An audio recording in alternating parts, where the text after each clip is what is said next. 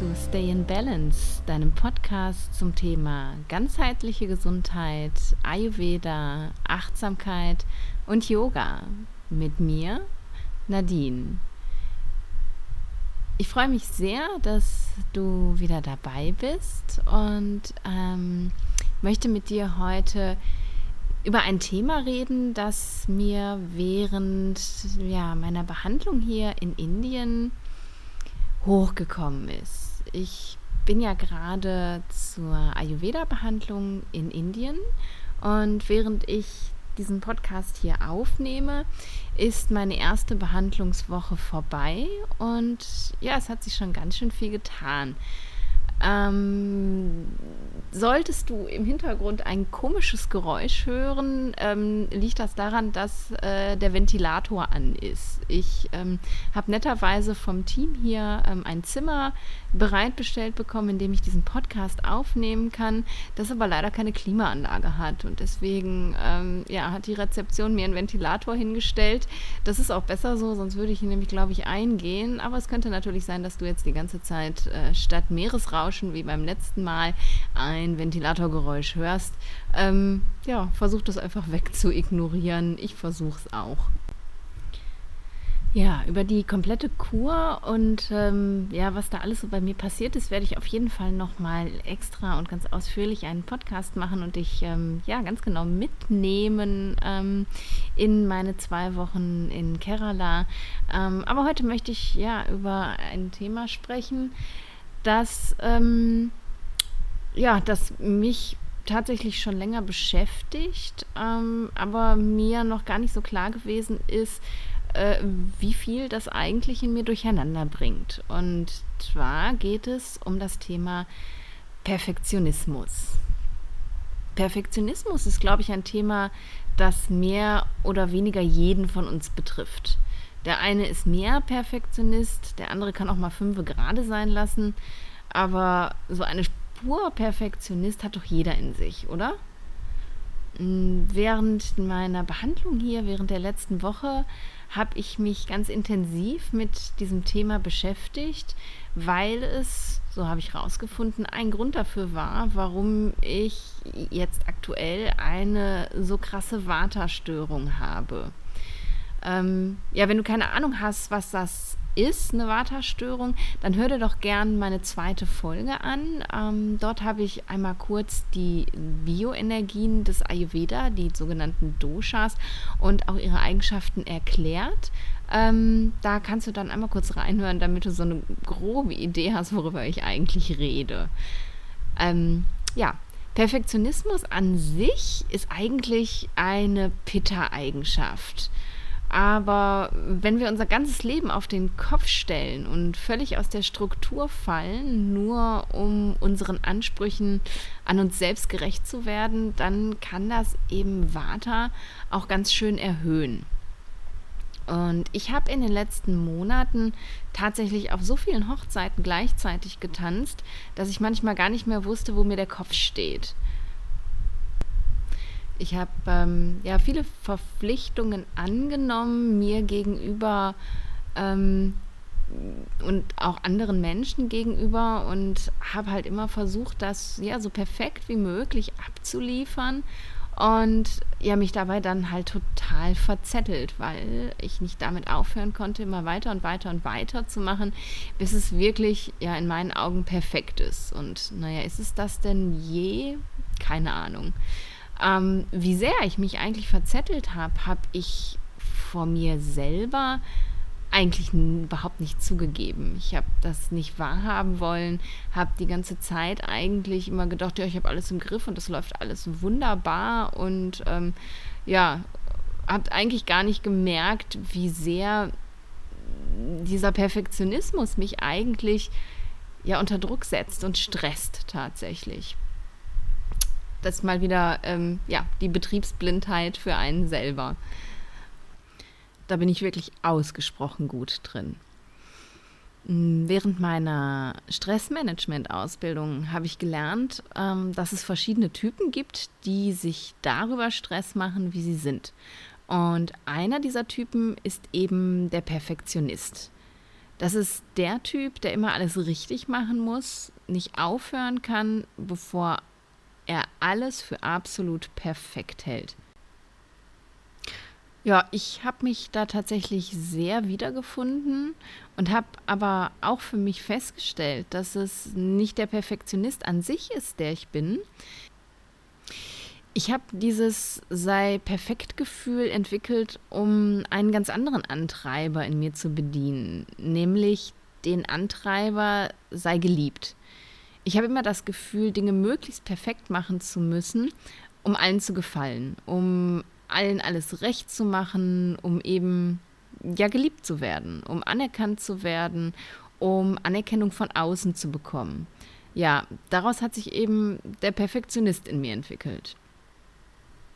Und das ist auch etwas, was ganz natürlich ist. Wenn wir uns unsere Entwicklungsgeschichte angucken, ist es tatsächlich so, dass schon ganz kleine Kinder damit beginnen, es dem Umfeld, also den Eltern, den Geschwistern, den Kindergärtnerinnen, den Lehrern ähm, recht machen zu wollen halt um deren Anerkennung zu bekommen. Und das hat etwas damit zu tun, dass wir Menschen Rudeltiere sind. Wir brauchen das Zusammensein in einer Gruppe, die Zugehörigkeit zu einer Gruppe. Ja, wir müssen in einer Gruppe aufgenommen und akzeptiert werden, um zu überleben. Und es gibt ähm, Beobachtungsstudien, ich schätze mal aus einer Zeit, wo es noch keine Ethikkommission gab, die sowas verboten hat, in denen kleine Kinder und Säuglinge in Kinderheimen depriviert wurden, also von Liebe und Aufmerksamkeit abgegrenzt wurden, ihnen das also vorenthalten wurde und dann beobachtet wurde, wie sie sich entwickeln.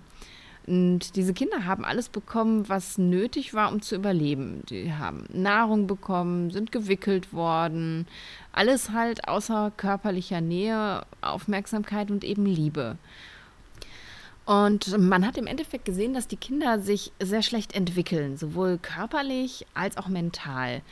Sie waren entwicklungsverzögert, auch im sozialen Kontakt ähm, und die Sterberate bei diesen Kindern war auch deutlich erhöht. Und das zeigt, auch wenn das eine ganz schreckliche Vorstellung ist, dass sowas überhaupt jemand getan hat, wie wichtig das ist, dass wir Nähe von anderen Menschen bekommen, dass wir Liebe und Aufmerksamkeit bekommen. Und das ist eben der Grund, warum wir es instinktiv versuchen, unserem Umfeld immer recht zu machen, damit wir in der Gruppe akzeptiert und geliebt werden. Das ist letztlich die Wurzel dieses Antreibers.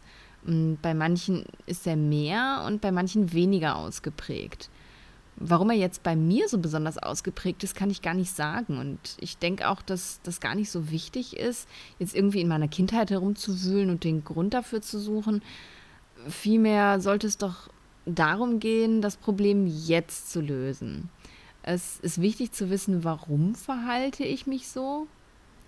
Warum mache ich Dinge so, wie ich sie mache? Was sagt das über mich aus?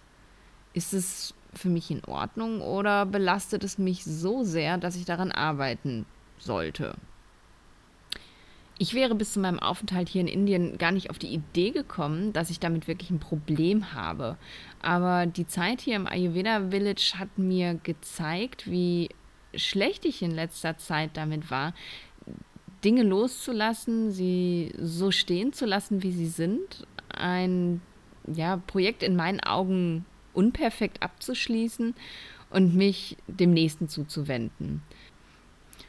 Also steckte ich am Ende in zu vielen Projekten gleichzeitig, beruflich wie privat, und habe mich wirklich völlig verzettelt. Und das hat mein Körper mir mit einem deutlichen Überschuss an Vata gedankt, den es jetzt halt hier zu reduzieren gilt. Und man muss sagen, dass es mir jetzt schon nach einer Woche wirklich viel, viel besser geht. Allerdings, naja, bin ich jetzt hier auch in so einem sehr geschützten Umfeld. Es wird sich unglaublich um mich gekümmert. Ich ja, muss eigentlich noch nicht mal mehr selber denken. Es wird mir hier alles abgenommen. Ich, äh, die Behandlungen sind großartig. Ich fahre total runter. Ja, und jetzt fragst du dich sicher genauso wie ich, wie wird es zu Hause weitergehen? Da ist ja immer noch alles genauso, wie es vorher war. Und ja, mache ich da nicht einfach so weiter wie zuvor? Und warum teile ich das jetzt alles mit dir? Was kannst du jetzt aus meiner Geschichte lernen? Zuallererst einmal möchte ich äh, den lieben Michael Kurt, aka Curse, zitieren. Alles, worauf Achtsamkeit fällt, verändert sich.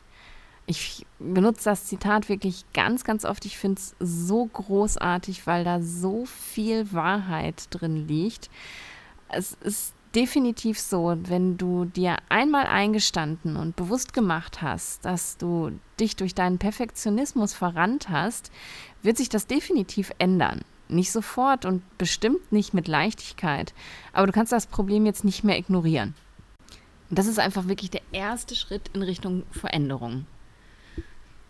Hilfreich ist es auch, sich klarzumachen, woher denn der eigene Perfektionismus kommt. Geht es dir wie mir?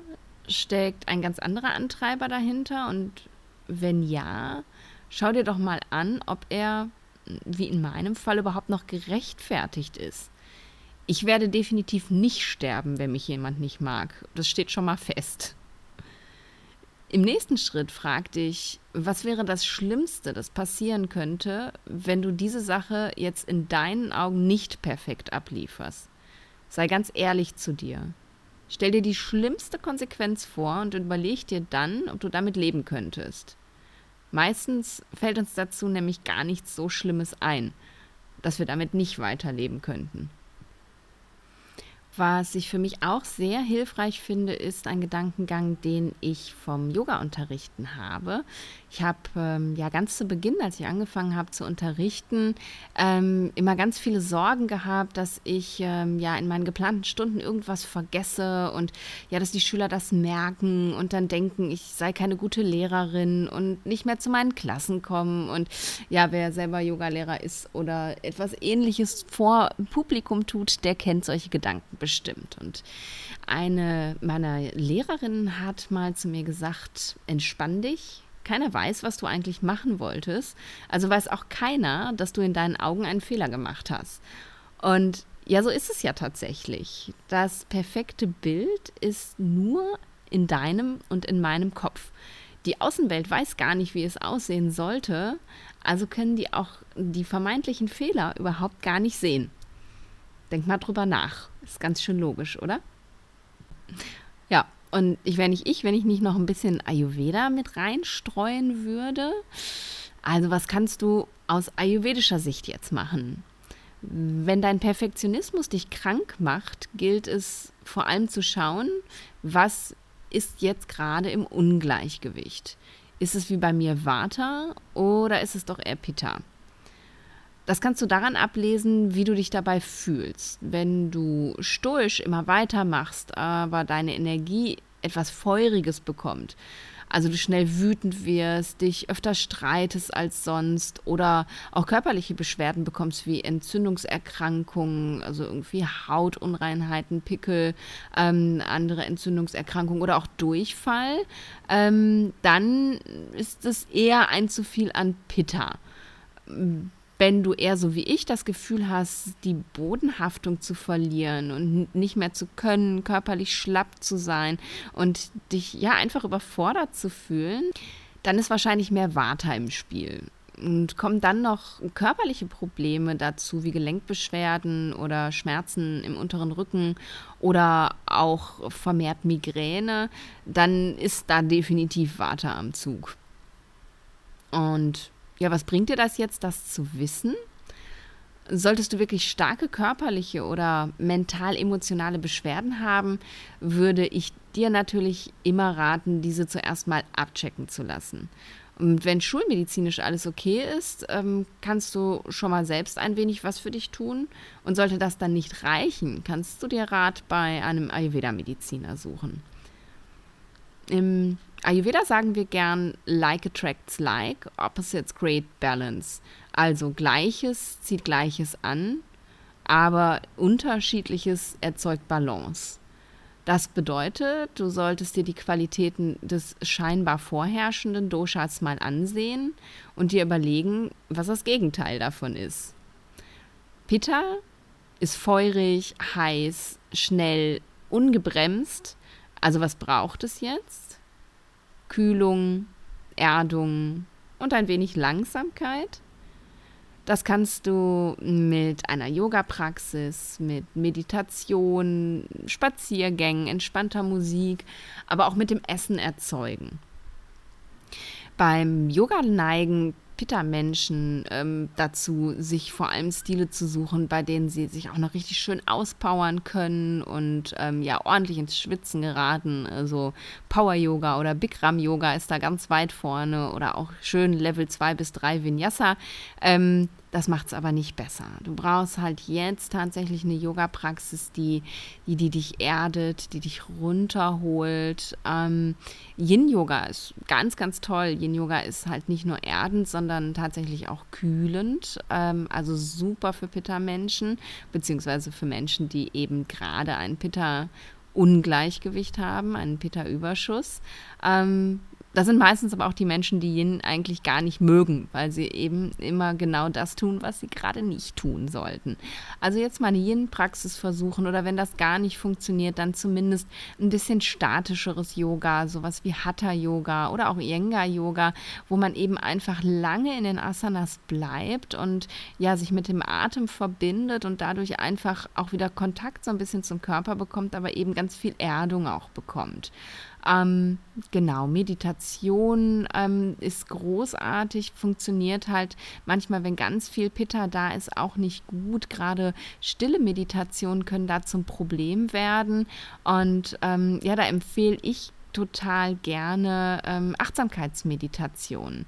Das heißt, du ähm, richtest einfach deine Aufmerksamkeit ähm, auf etwas, was da ist, wie zum Beispiel Außengeräusche oder auch ein Gefühl, das du in deinem Körper wahrnimmst und ähm, betrachtest es einfach nur mit Achtsamkeit ohne das zu bewerten, sondern du nimmst es einfach nur wahr. Und ähm, ja, so kommt der Geist ganz schnell zur Ruhe, weil er sich eben auf etwas Gegenständliches fokussiert.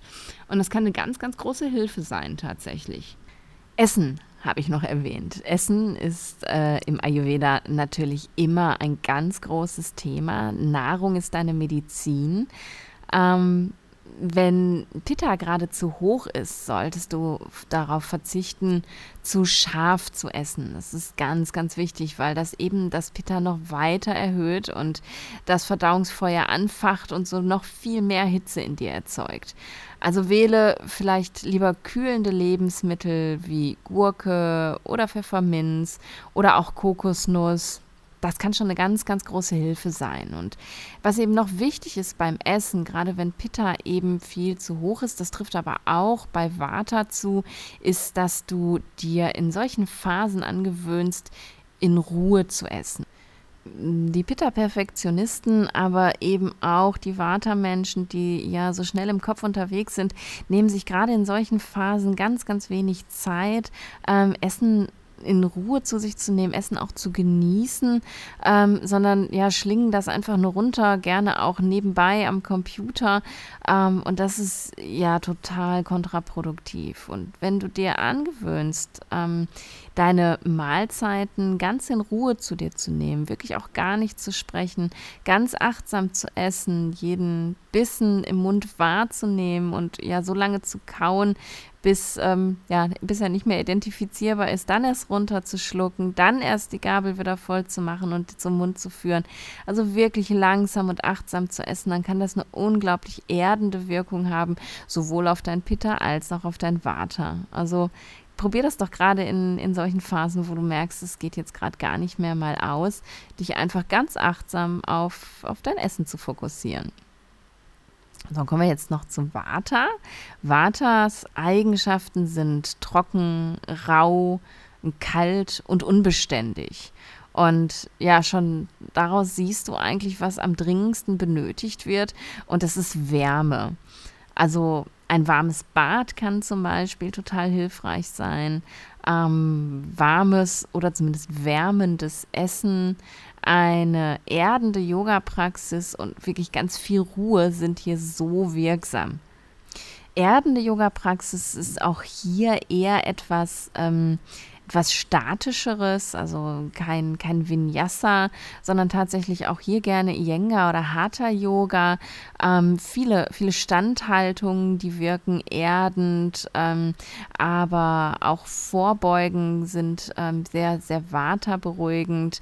Ähm, da kann man, kann man mit Yoga ganz viel machen. Ähm, Yin-Yoga würde ich bei einer Vata-Störung tatsächlich nicht empfehlen, auch wenn es natürlich wunderbar langsam ist. Aber Yin, wenn du das schon mal gemacht hast, das kühlt wirklich unglaublich. Ähm, da muss man sehr aufpassen, dass man da eben nicht das Vata noch äh, hochreguliert durch das Kühlen. Und ja, wenn du aber das Gefühl hast, du musst unbedingt Yin machen, dann pack dich auf jeden Fall warm ein, damit du nicht auskühlst.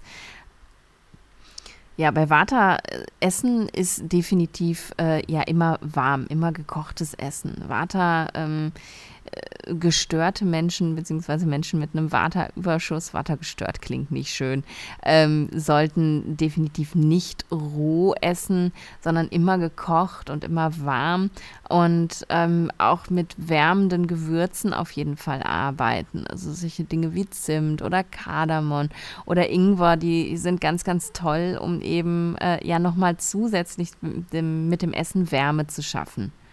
So, das waren jetzt noch mal ein paar ganz kleine Empfehlungen, die ich dir mitgeben wollte. Das ist sicherlich nicht allumfassend. Ähm, das ja, habe ich mir jetzt auch gar nicht vorgenommen. Das Thema war ja auch ein ganz anderes. Vielleicht beschäftigen wir uns in einem anderen Podcast mal generell mit äh, Dysbalancen und was man machen kann. Ähm, aber heute ging es ja tatsächlich um den Perfektionismus. Denn was man eben sagen muss, ist, dass Dysbalancen unserer Bioenergien immer ganz individuell sind. Und ähm, daher sind pauschale Empfehlungen einfach immer schwierig. Und deswegen, ja, horch einfach mal in dich rein, was nimmst du wahr? Und wenn du ja mit diesen paar kleinen Tipps für dich nichts erreichen kannst, dann hol dir definitiv äh, Unterstützung, bevor der Karren vor die Wand fährt, so wie bei mir sei achtsam mit dir. Das ist das Aller, Allerwichtigste. Ja, das war's, was ich dir zum Thema Perfektionismus, zu meinem eigenen Perfektionismus, aber auch generell zu diesem Thema mitgeben wollte. Und ich hoffe, du konntest ein kleines bisschen was für dich ja daraus ziehen. Vielleicht ja ein kleines bisschen achtsamer mit dir umzugehen und ähm, wenn dir die Folge gefallen hat, dann, dann würde ich mich wahnsinnig freuen, wenn du mir hier eine Bewertung da lässt oder auf Instagram unter äh, dem Post zu dieser Folge einen Kommentar, ähm, ob du das vielleicht auch kennst, ähm, Perfektionismus. Ist das auch ein Thema in deinem Leben und ähm, wie gehst du damit um? Vielleicht kann ich da auch noch ein bisschen von deinen Tipps profitieren. Das würde mich sehr freuen. Ja, und jetzt danke ich dir, dass du dabei warst und äh, meinen Podcast hörst. Das bedeutet mir sehr, sehr viel. Und ja, ich freue mich ähm, auf die nächste Woche, wo ich dann tatsächlich schon wieder zu Hause sein werde und dir ähm, ja aus, aus meiner, aus meiner Ayurveda-Kur hier in Kerala berichten werde und dich ja ein bisschen mitnehmen werde. Oder nicht nur ein bisschen, sondern tatsächlich ganz intensiv mitnehmen werde in diese zwei Wochen hier. Und ja, da freue ich mich drauf. Für mich selber auch und für dich. Und bis dahin, mach's gut.